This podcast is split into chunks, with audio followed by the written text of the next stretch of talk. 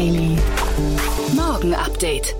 Einen wunderschönen guten Morgen und herzlich willkommen zu Startup Insider Daily. Mein Name ist Jan Thomas. Heute ist Montag, der 30. August. Ja, und mit diesen Themen starten wir in die neue Woche. Andreas Scheuer will die Games-Branche weiter fördern. Die USA erleben einen Gründerboom. Foxconn sucht 200.000 weitere Arbeiter für die Produktion des iPhone 13. Die beiden Fahrdienstkonkurrenten Bolt und Uber streiten vor Gericht. Und VW-Chef Herbert Dies gibt eine spektakuläre Prognose für die Verbrauchskosten von E-Autos ab. Heute bei uns zu Gast im Rahmen der Reihe Investments und Exits ist Enrico Mellis von Project A. Ja, und wir haben ein ziemlich cooles Thema besprochen, nämlich eigentlich haben wir über die Zukunft der Musikbranche gesprochen. Da gibt es gerade relativ viel Bewegung. Ähm, wahrscheinlich links und rechts könnte man sagen, wir haben über die Zukunft der Medienbranche gesprochen. Wir haben über NFTs gesprochen, über Blockchain, über Krypto, also alles, was dazugehört. Wenn man sich fragen möchte, wie es in der Medienbranche oder der Musikbranche in Zukunft weitergeht, da gab es gerade ein ziemlich ja, fundiertes Investment in eine Plattform, auf der sich Künstler selbst vermarkten können oder ihre Songs anbieten können. Dazu dann gleich mehr nach den Nachrichten. Die kommen heute zum ersten Mal von Christian Pfadenhauer. Und äh, ja, bevor wir da reingehen, noch kurz der Hinweis auf die Nachmittagsfolge. Heute geht es ums Thema Fintech. Wir haben zwei tolle Gäste, nämlich zum einen Ante Spittler, den Co-Founder und CEO von Moss, also ein Kreditkartenanbieter. Den kennen auch unsere treuen Hörerinnen und Hörer schon natürlich als unseren Partner hier immer wieder im Podcast. Und bei uns zu Gast ist Lukas Zörner, der CPO von Penta. In beiden Fällen gab es gerade große Finanzierungsrunden. Ja, aber darüber dann später mehr. Ab 14 Uhr geht's weiter. Jetzt, wie gesagt, die Nachrichten mit Christian Fadenhauer und dann geht's rein ins Gespräch mit Enrico Mendes. Doch vorher noch mal ganz kurz die Verbraucherhinweise.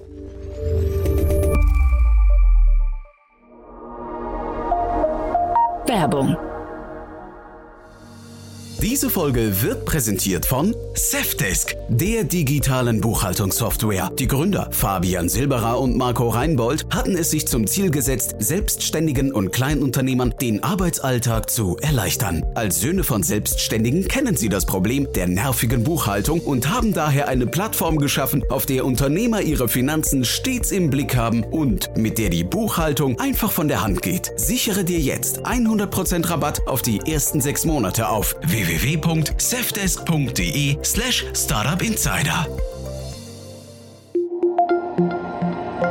Das war die Werbung. Und jetzt geht es weiter mit Startup Insider Daily. Nachrichten. I'm gonna be suing you. Bold verklagt Uber. Berlin wird Schauplatz eines Rechtsstreits zwischen den beiden Fahrdienstkonkurrenten Bolt und Uber. Gleich zwei Klagen hat Bolt vor dem Landgericht Berlin gegen seinen US-Konkurrenten eingereicht. Hintergrund ist das angebliche Vorgehen Ubers, das zahlreiche Fahrer nach dem Deutschlandstart Bolts gesperrt hatte, da diese ihre Dienste neben Uber auch beim Konkurrenten Bolt angeboten haben. Uber soll die Fahrer telefonisch darüber informiert haben, dass sie erst wieder aufgenommen werden, wenn sie sich bei Bolt wieder abmeldeten. Im Zuge der Klage verlangt Bolt Auskunft darüber, ob Uber Fahrer oder Mietwagenunternehmen von der Uber-Plattform sperrt, weil diese auch Fahrten über die Plattform Bolt angeboten haben oder sich bei der Plattform registriert haben. Im selben Verfahren verlangt Bolt auch Schadensersatz gegenüber Uber, da es seinen Markteintritt und das Wachstum durch die Exklusivverträge Ubers mit seinen Fahrern behindert sehe. Die Berlin Brands Group kündigt an, das eigene Logistiknetzwerk in Europa in den nächsten zwei Jahren massiv ausbauen zu wollen. Dazu sollen weitere Logistikzentren in Deutschland, UK, Spanien und Frankreich gebaut werden. Mit einem zweiten Versandzentrum in Deutschland soll die Gesamtkapazität für Deutschland auf 100.000 Paketsendungen pro Tag erhöht werden. BBG versteht sich als globales E-Commerce-Unternehmen, das nach eigenen Angaben aktuell über 3700 Alltags- und Trendprodukte unter derzeit 34 eigenen E-Commerce-Marken verkauft. Das Unternehmen hat rund 240 Millionen US-Dollar in Venture Debts aufgenommen, unter anderem von UniCredit, der Deutschen Bank und der Commerzbank. VW-Chef macht spektakuläre Ansage. VW-Chef Herbert Dies malt Besitzern von E-Autos ein positives Bild der Zukunft. Nur ein Euro sollen 100 Kilometer Fahrt im E-Auto in Zukunft kosten, so dies in einem Interview mit der Wirtschaftswoche. Damit versucht dies auch zukünftige Käufer zu beruhigen, da diese primär vom hohen Strompreis abgeschreckt werden könnten. Laut dies wird sich der Strompreis in Deutschland bald in die entgegengesetzte Richtung drehen. Strom wird nicht immer teurer, Strom wird auf längere Sicht günstiger, so der CEO von Volkswagen.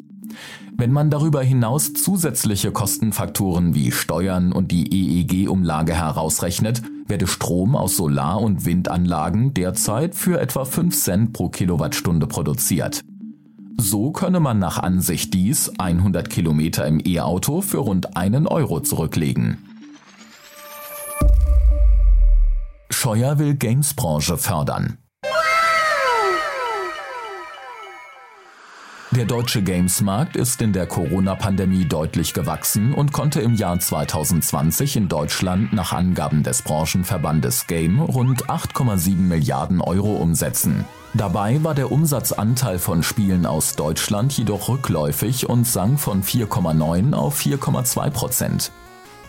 Im Zuge der politischen Eröffnung der Gamescom am Donnerstag hat Digital- und Verkehrsminister Andreas Scheuer, CSU, eine weitere Förderung der deutschen Gamesbranche in Aussicht gestellt. Mein Ziel ist, diese dynamische Branche und den Standort Deutschland weiter voranzutreiben. Von den versprochenen 50 Millionen Euro pro Jahr seien im ersten Jahr 40 Millionen ausbezahlt worden. Es seien 140 Anträge für Förderung eingegangen, für Summen zwischen 40.000 und 10 Millionen Euro. Aber, so Scheuer weiter, wir haben noch viel Geld übrig.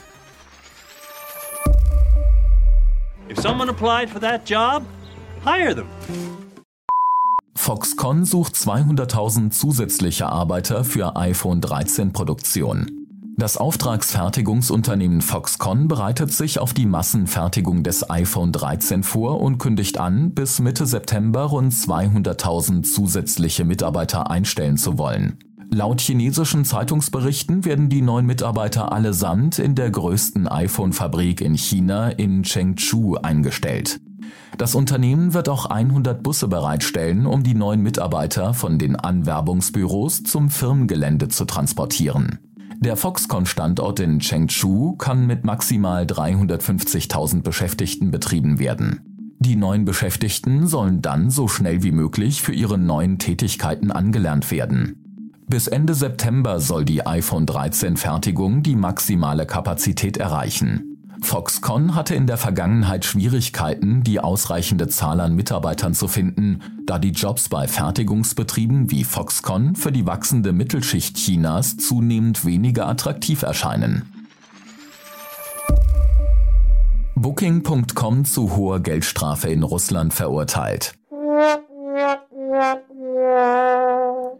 Die holländische Buchungsplattform Booking.com muss in Russland 13 Milliarden Rubel Strafe zahlen, umgerechnet 14,9 Millionen Euro. Russische Behörden werfen dem Unternehmen Missbrauch seiner Marktdominanz vor, da es russischen Hotels und Herbergen verboten habe, ihre Dienstleistungen auf anderen Plattformen günstiger anzubieten. Bereits im Mai hatte der Bundesgerichtshof in Deutschland entschieden, dass Buchungsportale wie Booking.com ihren Partnerhotels nicht verbieten dürfen, Zimmer auf der eigenen Internetseite billiger anzubieten, da eine solche sogenannte enge Bestpreisklausel den Wettbewerb beeinträchtige. Tesla-Rivale Rivian will zu Thanksgiving an die Börse. Obwohl der Elektroautomobilhersteller Rivian bislang weder seinen 2018 offiziell angekündigten Elektro-Pickup-Truck R1T noch den E-SUV R1S auf den Markt gebracht hat, kündigt das Unternehmen jetzt seinen Börsengang an. Rivian hat bei der US-Behörde SEC einen Antrag auf Börsengang gestellt. Laut der Nachrichtenagentur Bloomberg peilt Rivian eine Bewertung von rund 80 Milliarden Dollar an, wodurch der IPO einer der größten Börsengänge dieses Jahres wäre. Unbestätigt ist bislang der Termin für den Börsengang. Dieser soll Firmeninsidern zufolge an Thanksgiving stattfinden, das in diesem Jahr am 25. November stattfindet. USA erleben Gründerboom. Die USA verzeichnen einen Boom bei Neugründungen von Unternehmen. Somit markiert die Corona-Krise das Ende einer seit 40 Jahren anhaltenden Krise. Nach Angaben des Bureau of the Census konnten im Jahr 2020 4,3 Millionen Neugründungen verzeichnet werden, ein Anstieg um 24 Prozent gegenüber dem Vorjahr. Und laut New York Times hält der Aufwärtstrend ungebrochen an. Die größten Zuwächse waren in Branchen zu verzeichnen, die stark von der Pandemie betroffen waren, wie Einzelhandel, Gastronomie und Logistik, aber auch in der verarbeitenden Industrie sowie im Finanz- und Bauwesen gab es viele Anträge auf Unternehmensgründungen. Wie nachhaltig dieser Trend ist, muss sich noch beweisen, da sich möglicherweise viele Gründer in die Selbstständigkeit retten, nachdem sie wegen der Pandemie ihren Arbeitsplatz verloren hatten. Here we go. Money talk. Here comes the money. Money, money, money.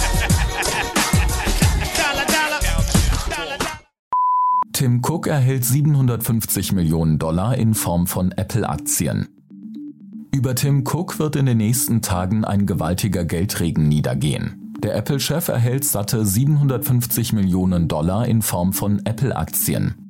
Mit dieser Ausschüttung erfüllt sich der Anstellungsvertrag des CEOs, der Apple jetzt seit zehn Jahren leitet. Laut Berichten von Bloomberg erhält Apple-Chef Tim Cook in dieser Woche 5 Millionen Anteilsscheine von Apple im Gegenwert von rund 750 Millionen Dollar als Teil einer Bonusvereinbarung. Diese ist Teil des ursprünglichen 10-Jahres-Vertrags, den Apple mit dem heute 60-jährigen Cook geschlossen hatte und sah vor, dass die Gesamtrendite je Aktie für die Anleger in den vergangenen drei Jahren bis zum 24. August diesen Jahres im ersten Drittel der im S&P 500 Index gelisteten Unternehmen liegen müsse. Bereits im letzten Jahr hatte Cook im Zuge der Verlängerung seines Vertrages ein Aktienpaket im Wert von 114 Millionen Dollar erhalten. Das Privatvermögen Cooks wird auf rund anderthalb Milliarden Dollar geschätzt, von dem er immer wieder große Beträge für wohltätige Zwecke und zur Förderung von Menschenrechten oder Meinungsfreiheit spendet. Unter seiner Ägide seit dem 24. August 2011 hat die Apple-Aktie um mehr als 1200 Prozent zugelegt.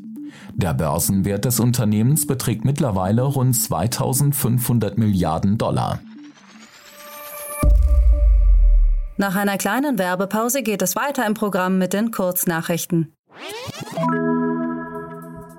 Wusstest du, dass es auf unserer Webseite www.startupinsider.de eine Übersicht der deutschen Investorenlandschaft gibt mit über 150 detaillierten Investorenprofilen, Fotos, Interviews und vielem mehr? Der Report umfasst 250 Seiten und ist völlig kostenlos. Und das Beste, einmal registriert erhältst du alle künftigen Investorenreports am Erscheinungsdatum. Den kostenlosen Download und alle weiteren Informationen findest du auf www.startupinsider.de/report.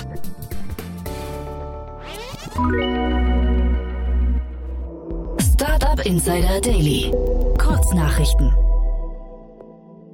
Das Berliner Startup Funflow hat einen Antrag auf Eröffnung eines Insolvenzverfahrens gestellt. Das Pikante dabei, das Unternehmen war angetreten, anderen Unternehmen dabei zu helfen, kurzfristige Liquiditätsengpässe zu überbrücken, indem sie offene Rechnungen begleichen.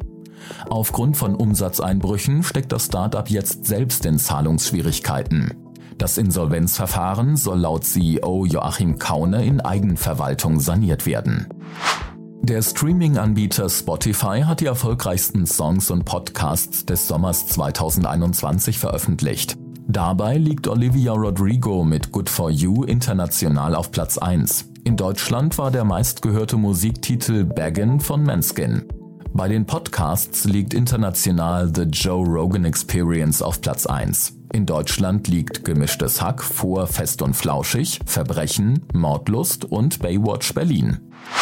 Der Videodienst TikTok experimentiert weiter mit der Länge seiner Videos. Nachdem das Unternehmen erst kürzlich die Videolänge auf drei Minuten erweiterte, folgt jetzt ein Test, der das Hochladen von fünf Minuten langen Clips ermöglicht. Entdeckt hat dies der Social-Media-Experte Matt Narava, der einen Screenshot von dem Experiment auf Twitter teilte.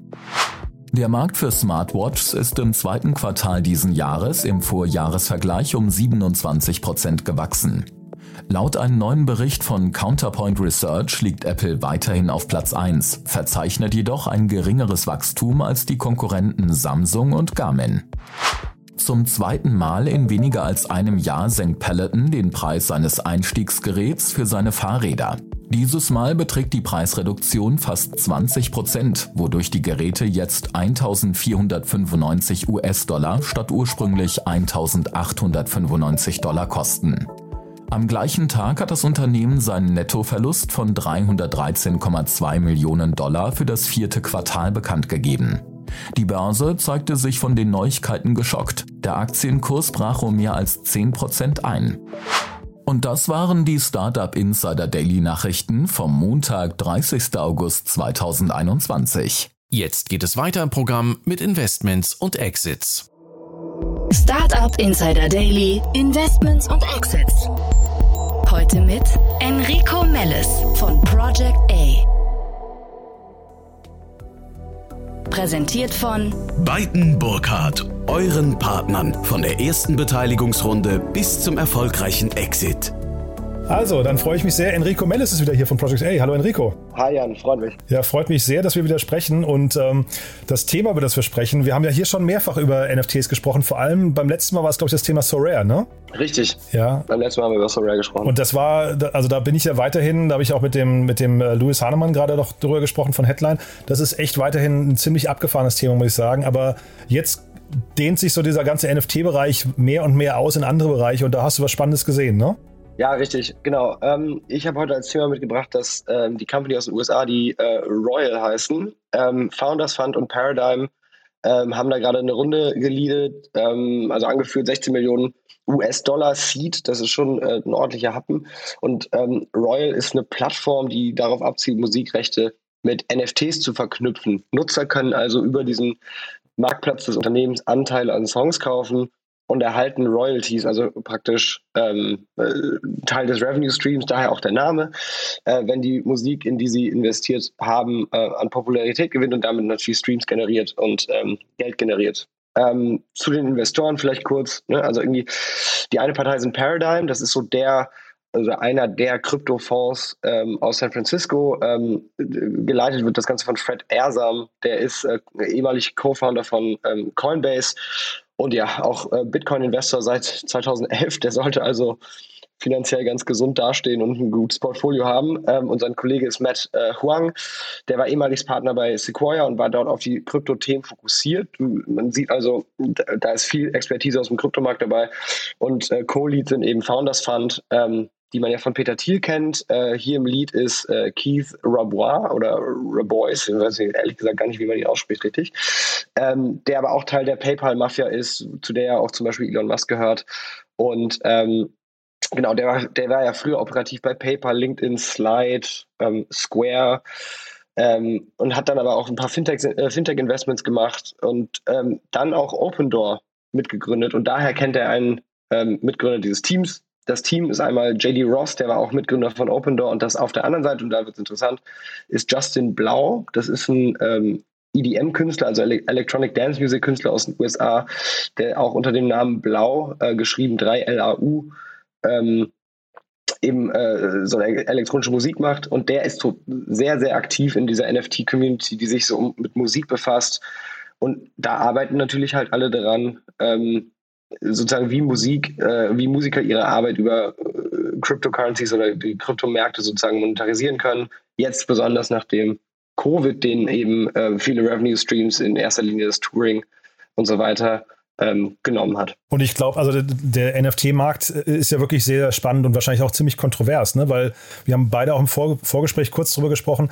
Also sehr viel wird jetzt gerade auf NFT gehoben. Ne? Also wir haben jetzt diese ganzen Beeples dieser Welt, also die Kunstwerke, da, das ist ja vielleicht irgendwie noch, noch nachvollziehbar, weil du dann eben auch, ähm, ich, ich sag mal, dann hast du deine, deine Lizenz oder deine, bist quasi offizieller Eigentümer davon. Ähm, dann haben wir jetzt irgendwie so äh, diese ganzen GIFs und, und kleinen Videos und jetzt kommt halt die Musikszene und dann stellt sich so ein bisschen die Frage, was genau ist der Mehrwert von NFTs dabei?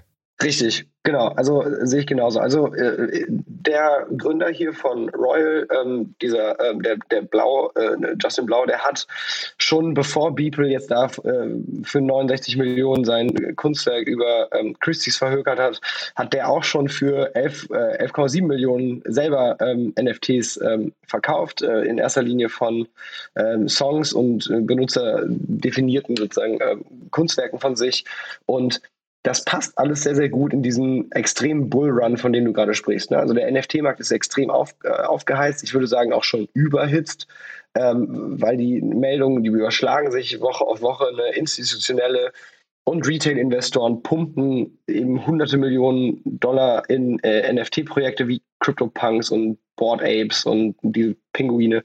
Äh, Sotheby's äh, launcht jetzt, glaube ich, nächste Woche auch ein Board Apes, äh, also eine Board Apes ähm, NFT-Auktion. Also es, es, nimmt langsam wirklich absurde Züge an. Ne? Und ob jetzt in den meisten Fällen NFTs das eigentliche Problem lösen, da bin ich mir ehrlich gesagt gar nicht so sicher, ne? weil Authenticity kann man in Frage stellen, cutting out the middleman. Ich meine, ne, beantwortest du selber, wenn, wenn Sotheby's dich äh, auktioniert, dann hast du ja den Middleman schon dabei. Ja? Das also auch erst in Frage zu stellen. Fraud ist da ehrlich gesagt meines Erachtens auch ziemlich in Frage zu stellen. Ähm, und es hat ein bisschen auch was von, so ein bisschen was von Get Rich Quick Schemes, ne? Weil ne, ein, ein Kunstwerk hat außerdem, was, also ein so ein JPEG hat natürlich außerdem, was der nächste Depp, sage ich mal, dafür zahlen will, eigentlich ja keine, ich weiß nicht, objektive Utility. Ich habe damals in meiner Econ-Vorlesung nur dazu gehört, was ich, äh, was klausurrelevant war. Deswegen weiß ich nicht, was der eigentliche Begriff dafür ist, aber ich glaube, es, ich glaube, man kann das verstehen, wenn ich sage, da, da kommt jetzt nichts bei rum wie ein Revenue Stream. Ne? Wenn ich Geld in eine, wenn ich Geld in eine Aktie investiere, dann wird das Geld da angelegt in, äh, in, in sozusagen produktive Prozesse und, und Güter und äh, wird sozusagen produktiv verwendet, um Mehrwert zu erzeugen und hoffentlich äh, wirtschaftet diese Company dann profitabel und erzeugt eben sozusagen Mehrwert daraus. Ne? Aber hier der, der Wert von einem NFT oder genauso übrigens auch der Wert von ne, Bitcoin oder, oder vielen anderen Cryptocurrencies, die ja außerhalb von Criminal Use Cases eigentlich immer noch kaum äh, Anwendungs, äh, Anwendung finden, der bestimmt sich ja nur daraus, wie viel Geld auch reinfließt. Ne? Das heißt, so richtig produktiv ist das nicht, sondern das, man hofft ja einfach, dass der Nächste dafür ähm, mehr Geld bezahlt. Also es ist eigentlich ein pures äh, Spekulationsobjekt. Und das ist eben jetzt, ähm, also sprich, die, entweder haben die, Senti also die können Sentimental Value haben, ja, also vielleicht ist es dir wichtig, dass äh, dir offiziell laut NFT dieses äh, Asset gehört, aber sozusagen ähm, ein Geldfluss oder sowas daraus wirst du nicht ziehen. Und mit Musik ist das eben ein bisschen anders. Ne? Also ähm, die Rechte an Musik werfen eben Geld ab, wenn diese Musik gespielt wird. Ja, das heißt, da ist schon, das ist, das ist äh, in, in dem Sinne zumindest eine andere, da, da, ist die Gleichung ein bisschen anders, die ökonomische. Ich bin jetzt nicht ganz sicher, ob man Cryptocurrencies und NFTs unbedingt im gleichen Atemzug äh, in Frage stellen sollten. Da bin ich, äh, sollte, da bin ich nicht ganz sicher. Und was ich ja jetzt hier spannend finde, du hast ja vorher schon gesagt, wer da alles investiert hat. Das sind ja jetzt alles keine, keine dummen Menschen. Ne? Also das heißt, die werden ja irgendwas daran sehen, was, was wir beide, was uns vielleicht auch noch, noch entgeht. Aber ich habe auch dieses Schneeballsystem-Prinzip, äh, dieses Gefühl, dass da irgendwie möglicherweise so Reise nach Jerusalem, irgendwann ist der Stuhl halt weg und dann ist dein GIF halt hinter, dann bist du angeschmiert, weil du halt ein GIF gekauft hast für, ich weiß nicht, 10.000 Dollar, weil Gary Vaynerchuk oder so gesagt hat, mach das mal und dann hinterher gibt es aber keinen Käufer mehr dafür, ne? Genau, also das, das jetzt mal im weiteren Sinne. Ne? Das, ich glaube, vielleicht, wenn man sich das mal genauer anschaut, dann sollte man, wie du schon sagtest, jetzt nicht äh, ganz breit das Thema auffächern von Krypto bis NFTs in der Kunst zu Musik, sondern vielleicht kann man uns auch mal auf, äh, vielleicht sollte man sich auch auf Musik fokussieren. Ne? Also was, was passiert da eigentlich? Die reden ja ähm, in diesem Fall von der Demokratisierung von Access to Music Rights. Ne? Also und Musikinvestment Funds und PEs machen das ja schon seit langem. Ne? Also wie auch bei Cryptocurrencies oder Venture Capital selber, ja, da sind wir ja nicht ausgenommen, führen eben niedrige Zinsraten dazu, dass sich Investoren alternative Assetklassen genauer anschauen. Ähm, durch Streaming, also durch Streaming-Plattformen wie Spotify, haben wir bessere Daten zum Konsum von Musik. Ne? Also äh, wir haben größere Datensets, dementsprechend müsste Prediction auch besser funktionieren. Und darüber hinaus ist es auch ein non-correlated Asset. Ja, also sprich, Konsumenten hören Musik, ob der Markt gerade boomt oder aber gerade abschmiert, ist eigentlich egal. Musik wird zumindest mal gehört, ja, und ähm, ist vielleicht dann andere Musik. Vielleicht hat man dann irgendwie den Titanic-Soundtrack, wenn es dann abwärts geht, mit merken. Aber grundsätzlich hören die Leute halt Musik. Ne? Das heißt, es ist eigentlich kein schlechtes Asset. Das heißt, welche Assets werden da gerade hoch gehandelt? Irgendwie Bob Dylans Katalog, ähm, also sprich die Rechte an seinen alten Songs, ja, wurden gerade für großen Haufen Geld verkauft. Ich weiß nicht mehr ganz auswendig, wie viel. Taylor Swifts Katalog wurde von, ich glaube, KKR oder EQT gekauft für 400 Millionen. Ähm, das, und das sind dann auch keine Liebhaber-Investments. Ne? Also irgendein, ich habe das gelesen, irgendein äh, texanischer Investor hat Cardi B's Bodak Yellow zu einem Teil gekauft. Der, weiß, der wurde dann gefragt, ob er weiß, wer sie ist. Das weiß der nicht mal. Ne? Also im Top-Tier des Marktes ist auf jeden Fall klar, das sind Revenue-Generating Assets, praktisch wie Shares, die eine gute Dividende zahlen können, ne? wenn man die richtig aussucht. Und ähm, Dementsprechend, das ist jetzt nichts Neues, dass man diese Musikrechte eben wie Investments betrachtet. Warum schreit man da jetzt nach Demokratisierung? Ne? Also ich glaube, Robin Hood, der Name gibt es ja schon her, ähm, Coinbase, Trade Republic, äh, haben eben äh, Retail-Investoren äh, aufgeweckt sozusagen und ähm, die können jetzt vermeintlich sowas wie ein Pattern erkennen. Ne? Also irgendwie wenn durch Technologie Access oder Demokratisierung stattfindet, dann ist das synonym mit, ich kann hier sehr schnell Geld verdienen und das auch alles äh, gemütlich am Handy. Und dementsprechend werden jetzt solche Kunden eben auch targetiert von so ziemlich jeder Asset Class. Ne? Also es gibt jetzt äh, Real Estate ähm, Investment Plattformen und eben auch Musik Investment Plattformen. Ne? Warum auch nicht? Das Asset funktioniert ja als solches. Wobei man jetzt vielleicht, wenn man, also wo du es gerade beschreibst, ne, du hast ja vorhin gerade gesagt, bei einer Aktie, da kaufe ich Anteile von, von der Firma und dann habe ich was Reales in der Hand. Man könnte ja jetzt auch sagen, wenn man die Brücke zu Robin Hood schlägt und sagt, naja, hier, also durch diesen Ansatz hier, NFTs in der Musikbranche, werden plötzlich die Rechte an, an Musik handelbar. Ne? Also das heißt, du könntest ja jetzt sagen, äh, du kaufst jetzt, keine Ahnung, Taylor Swift geht hin und bringt ihr ganzes Repertoire als NFT raus und bringt es dadurch eigentlich dem an den, an den öffentlichen Markt. Ne? Und das heißt, das ist ja schon vielleicht, also weil dann kann er, da, da steckt ja was drin, was arbeiten kann hinterher, ne? Also in der Musik. Das ist schon ganz spannend. Ne? Genau, und deswegen, deswegen frage ich mich auch, ne, auf der einen Seite, ähm, wer, woher kommt der Supply? Also welche, welche Musikkataloge und welche Musikrechte äh, kommen da auf so eine Plattform? Das wissen wir jetzt aktuell noch nicht. Ne? Ähm, da sehe ich so ein bisschen das Problem. Also der, ähm, die, warum sollten erfolgreiche Künstler das machen? Ne? Also irgendwie, ähm, die, deren Rechte werden meist nicht mehr von den Künstlern gehalten. Also irgendwie bei Taylor Swift war es ja zum Beispiel auch Scooter Brown, der eigentlich die Rechte gehalten hat, soweit ich das richtig verstanden habe. Ähm, die Major-Label sind da, haben da ihre äh, Finger mit drin. Warum sollten die das jetzt sozusagen abgeben an die Crowd?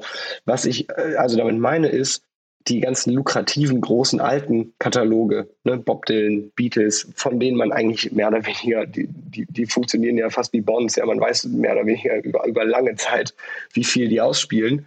Ähm, und kann das ganz gut predikten, weil die halt eben auch 50 Jahre alter Kataloge teilweise sind. Die werden da wahrscheinlich halt nicht draufkommen auf so eine Plattform, weil da würde ich, glaube ich, auch mein Geld investieren, weil das, äh, da, da habe ich ein Verständnis für. Ich habe ja selber früher äh, Musik gemacht und auch in der Musikindustrie gearbeitet. Ähm, da hätte ich ein Verständnis für, das würde ich machen. Ähm, aber jetzt bei neuen Künstlern ist es halt wiederum sehr, sehr spekulativ. Ne? Und das Interessante ist, ähm, auch wenn hier natürlich ein richtiges Modell hintersteht, ich glaube, auf der Konsumentenseite ist das sehr, sehr verständlich, warum man das machen sollte. Ne? Es gibt, glaube ich, mehr Leute, die sich selbst die Fähigkeit zu, äh, zusprechen, einen potenziellen Hitsong zu erkennen, als das Ganze den Krypto-Dschungel zu durchblicken oder Financial Fundamentals von einer publicly traded Company zu verstehen und da den richtigen, äh, den richtigen Stock zu picken. Also ich glaube, das ist schon ein Thema, was auf der Demand-Seite nahe geht. Die Frage ist nur, in welche Assets kannst du dann tatsächlich investieren? Und da würde ich mal aktuell annehmen, das ist eher was für den Mid-Market oder Lower-Tier-Market, so ein bisschen wie auch ein Patreon funktioniert, ne, die ja eher sozusagen auf Indie-Künstler gehen oder eben ein Royalty Exchange, gleiches Modell, nur halt eben nicht auf NFTs äh, gemünzt, äh, sondern eben ein bisschen älter als der, das ganze Thema, die halt auch eher auf Mittier-Künstler gehen. Ja, wobei es natürlich auch sein kann, hier kommt vielleicht irgendwann mal so ein Zufallshit, ne, den, den irgendjemand entdeckt hat und wird damit reich und dann ist das plötzlich so die Story, die so ganzen, was in so eine ganze Lawine auslöst. Also vielleicht, vielleicht braucht es einfach nur so ein bisschen, bisschen Zeit noch, ne? Genau, also ich glaube, ich glaube ehrlich gesagt mit Sicherheit, dass das kommen wird. Ich frage mich nämlich, ähm, und ich glaube, daher kommt so ein bisschen die Problemlösung ähm, die da angegangen wird, ob nicht der Musikmarkt ähm, so, so, ein bisschen Disruption auch vertragen würde. Ne? Weil ich glaube, dass, dass äh, du kennst dich da aus, du hast das ja vor vielen Jahren auch mal gemacht, dass das ehemalige Konstrukt vom Label ist jetzt, glaube ich, auch nur für den, für den Top-Tier-Künstler so richtig, richtig hilfreich. Ne? Weil ich glaube schon, dass Drake, ein Kanye West, also so die ganz großen Namen, das, oder hier in Deutschland ein Capital Bra, dass die schon davon leben, die ähm, eben auch oft als Verkaufsargument ähm, platzierte Maschinerie von so einem Label zu verwenden. Ne? Die, da sitzen Marketingleute, da sitzen PR-Leute, ähm, die haben wahnsinnig viel finanzielle Mittel. Ne? Also da, da, kommt schon viel Maschinerie zustande, die eben dann diese Künstler besonders erfolgreich macht. Da sind ja auch dann irgendwann die Lizenzierungsverhandlungen ähm, kompliziert. Da kommt noch Fernsehen mit rein und Werbeverträge und so weiter und so fort. Ähm, aber für so das Mid-Tier und das Newcomer-Tier äh, in den Labels wird schon deutlich weniger getan. Ne? Und ähm, am Ende, was ist diese Maschinerie? Das ist Geld. Ne? Also wenn man ähm, wenn man sich jetzt zutraut, als Künstler diese, ähm, dieses, dieses Geld sozusagen sinnvoll anzulegen, sprich, ich investiere jetzt selber als äh, up-and-coming Rapper, investiere ich jetzt selber in einen Videoproduzenten und äh, investiere 50.000 Euro in, in ein Video, das geht dann viral und dann werde ich sozusagen aus eigener Kraft erfolgreich.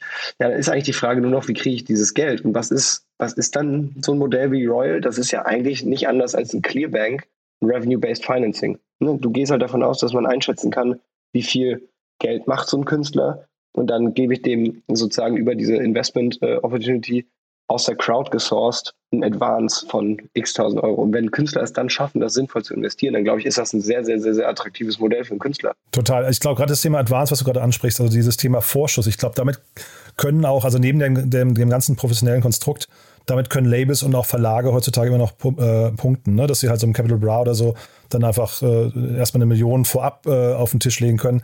Das kannst du natürlich in dieser ganzen neuen Welt vielleicht noch nicht, aber also was man ja schon sieht, wir reden ja die ganze Zeit über OnlyFans und diese Modelle, ne? das hat eben im Prinzip, das ist ja auch so eine Demokratisierung ähm, und ein Los äh, entkoppeln vielleicht von den alten, weiß nicht, Publishing-Strukturen. Ähm, und, und jetzt haben wir halt irgendwie durch Instagram und solche Kanäle oder auch YouTube haben wir natürlich auch die Möglichkeit, also wenn ich sage wir, also die, die nächste Generation von Künstlern hat die Möglichkeit, sich komplett selbst zu vermarkten und auf sich aufmerksam zu machen. Da, da haben die Labels schon einen schweren Stand in der Zukunft, ne? Genau, also ich, das, das stellt absolut in Frage, ähm, wer da sozusagen auf welchen Geldtöpfen sitzt erstmal analog, ne, gleiches Thema. Ähm, Clearbank, äh, Recap, äh, Rail, diese ganzen Companies, die sozusagen Revenue-Based Financing für E-Commerce oder SaaS-Startups anbieten, ja, die sagen ja auch nur, wir schließen theoretisch eine Lücke, die klafft zwischen VC, also Dilutive Funding, ne, man gibt einen Teil von seinem Equity ab, und ähm, naja, in den meisten Fällen halt noch sehr, sehr hohen Interest Rates. Ne? Also wenn ich mir jetzt sozusagen ähm, also ich meine, die Silicon Valley Bank machen, macht einen super Job, aber ähm, die meisten anderen sozusagen äh, Debt äh, sind dann, do, dann doch deutlich teurer als so der übliche Markt, die übliche Marktinterest Rate aufgrund des Risikos. Ne? Das heißt, die füllen schon diese Lücke. Und äh, äh, kongruent dazu würde so ein Modell eben auch diese Lücke finden. Was ich mich nur frage ist, A, braucht man dafür die Blockchain-Technologie? Ne? Also, das habe ich nicht so richtig verstanden. Da müsste man vielleicht warten, bis da mal das Produkt äh, tatsächlich einsehbar ist. Ähm, und auf der anderen Seite, auf was für Assets setzt man da und kann man bei denen überhaupt sozusagen glaubwürdig einschätzen? Oder ist das purer Gamble? Was ja auch fein ist, ne? wenn, der Kunde, wenn der Kunde das möchte, er will jetzt halt auf einen Künstler Gamble, dann ist das okay. Aber es ist jetzt nicht wie, ich setze jetzt auf einen Beatles-Katalog, weil ich weiß, der hat mit ziemlicher Sicherheit x, äh, x Millionen Euro äh, Royalties, die da jedes Jahr rauskommen. Wobei, was natürlich jetzt hier irgendwie naheliegend wäre, ne, ist das so wie bei Tidal zum Beispiel oder sowas, irgendwie sich so eine, weiß nicht, so ein, so ein kleiner innerer Circle findet von, von irgendwelchen was nicht, Testimonials oder sowas, die einfach sagen, wir gehen da jetzt komplett drauf. Ne? Und plötzlich hast du vielleicht eine Bewegung, die auch das entsprechende Scheinwerferlicht da drauf lenkt. Und ich kann mir schon vorstellen, dass sich das dann auch irgendwie selbst verstärkt. Total. Also ich glaube ähm, total, dass hier ähm, Bewegung entstehen wird, die so aussehen wird. Ne? Und ähnlich wie bei einem OnlyFans ähm, oder auch äh, sozusagen das, das, das deutsche äh, OnlyFans speziell für die Musikindustrie, Bouncy. Ähm, es sind hier Gründer aus Berlin, super Team, ähm, die, die, die mag ich sehr gern, die machen einen super Job. Bei all diesen Themen wird das wahrscheinlich so laufen und deswegen haben sie auch diesen Justin Blau hier dabei bei Royal, Ne, ähm, der, der sucht sich eine Gruppe aus seinem Freundeskreis und Bekanntenkreis äh, mit äh, Reichweiten starker Musiker, ne, sucht er sich zusammen. Die machen dann auf allen Kanälen Werbung, da, äh, Werbung dafür. Da gibt es einen großen Launch mit ersten äh, Top-Songs irgendwie drauf.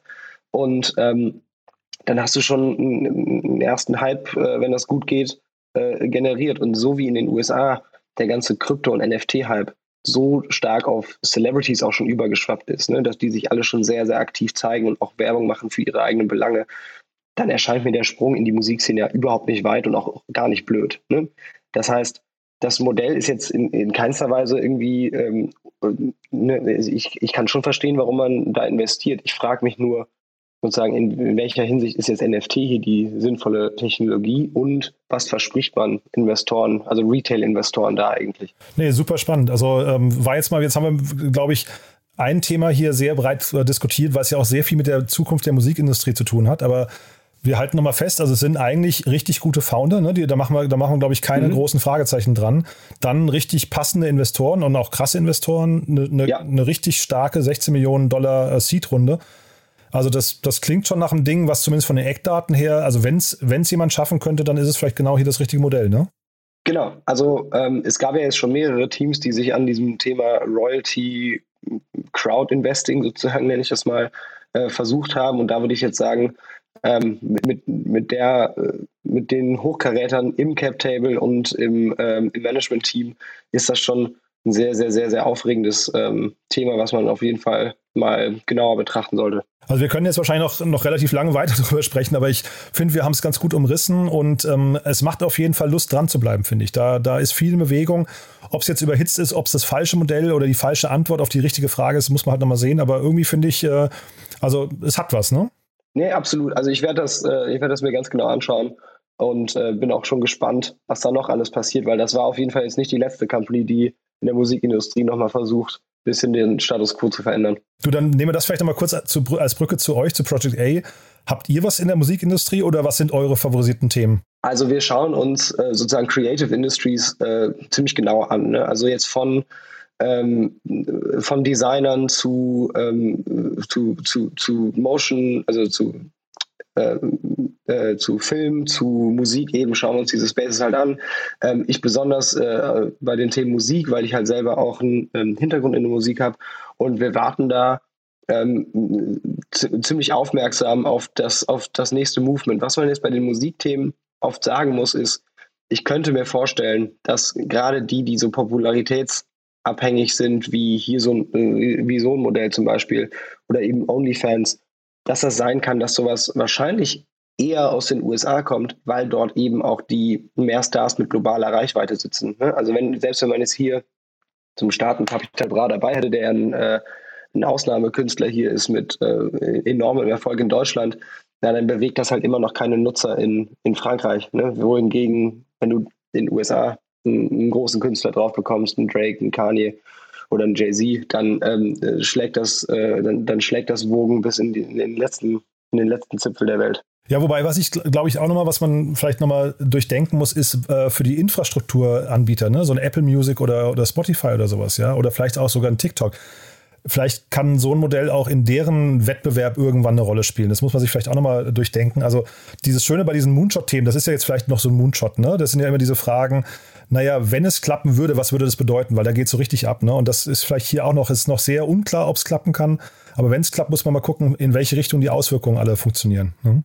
Ja, total. Also ich, ähm, ich bin mir sicher, dass äh, Spotify auch strategisch auf solche Themen schaut ähm, bis, bisher haben die da jetzt meines Erachtens äh, oder zumindest meines Wissens nach jetzt noch nicht so viel konkret gemacht, aber da wird bestimmt äh, hinter verschlossenen Türen über sowas auch ge gegrübelt, weil so sehr ist die Musikindustrie dann doch noch in Bewegung, ne? dass das nicht alles sozusagen gemachte Sache ist, sondern das bewegt sich halt einfach noch, äh, noch schon sehr, wie man übrigens auch am, ähm, am Kurs und an den Entwicklungen von Spotify einfach sehen kann. Da ist noch echt viel viel Reibung in dem Markt. Total, ja, der, der Drop ist noch nicht gelutscht. Ne? Cool, Enrico, hat großen Spaß gemacht, muss ich sagen. Also, äh, wie gesagt, ein super interessantes Thema und ist ein Markt, der auf jeden Fall jetzt gerade angestoßen wird und der wahrscheinlich in den nächsten Jahren wirklich nochmal ziemlich durchgemischt wird. Also bin sehr gespannt. Wir bleiben dran, ne? Ja, vielen Dank, Jan, hat mich wieder äh, gefreut und dann bis zum nächsten Mal. Dieser Beitrag wurde präsentiert von Beiten Burkhardt, den Venture Capital Experten. Maßgeschneiderte Beratung von der Gründung bis zum Exit.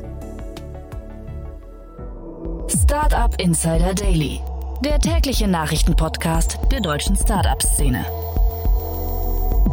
das war's für heute Vormittag. Das war Enrico Mendes von Project A Ventures. Vielen Dank nochmal. Und ja, wie schon angekündigt, nochmal kurz der Hinweis auf die Nachmittagsfolge. Ab 14 Uhr zu Gast hier Ante Spittler, der Co-Founder und CEO von Moss und Lukas Zörner, der CPO von Penta. Das heißt, für alle, die sich für Fintechs interessieren, ist das nachher wahrscheinlich ein Pflichtprogramm. Wird wirklich sehr spannend. Es gab in beiden Fällen große Finanzierungsrunden und da entstehen wahrscheinlich wirklich richtig große Unternehmen. Wie das geht, worum es dabei geht und äh, ja, was man daraus lernen kann, das dann wie gesagt ab 14 Uhr. Ich freue mich, wenn wir uns wieder hören. Ansonsten euch einen wunderschönen Tag, je nachdem. Bis nachher oder bis morgen. Ciao, ciao.